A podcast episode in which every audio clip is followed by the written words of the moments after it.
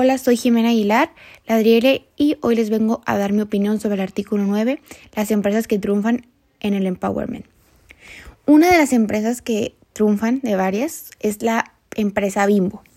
En primer lugar, queremos hablar de Bimbo, una multinacional que fomenta el empowerment de diferentes maneras. Por ejemplo, cuenta con grupos de empleados que se encargan de un producto. Esos trabajadores son responsables de la mejora del producto en cuestiones, pero también del método de trabajo de cada eh, de cada producto. De las características del packing, del marketing, así el equipo está comprometido con, la, con mejorar la calidad y los procesos de información y la estrategia del negocio. Al igualmente que el McDonald's, otra compañía que emplea el empowerment es McDonald's.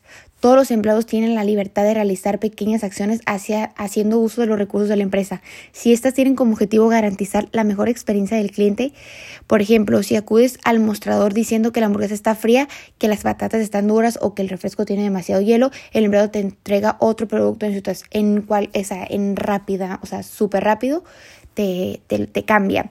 Eh, te, dan el, eh, te dan el trato que mereces y, y mucha eh, eficacia. Eh, Google también, por supuesto, ah, es un líder mundial en innovación que se esfuerza por ofrecer un entorno de trabajo creativo e inclusivo y inclusivo. Por ejemplo, la compañía anima a, sus anima a sus empleados a interactuar con personas de otros departamentos. Además, cuenta con una herramienta de gestión que permite a los trabajadores de toda la empresa involucrarse en las reuniones, haciendo preguntas y participando en la creación de nuevas ideas. Es más, los ingenieros pasan el 20% de su semana trabajando en proyectos que les interesa personalmente. Banco de América Central. Por último, queremos hablar del Banco ah, de América Central.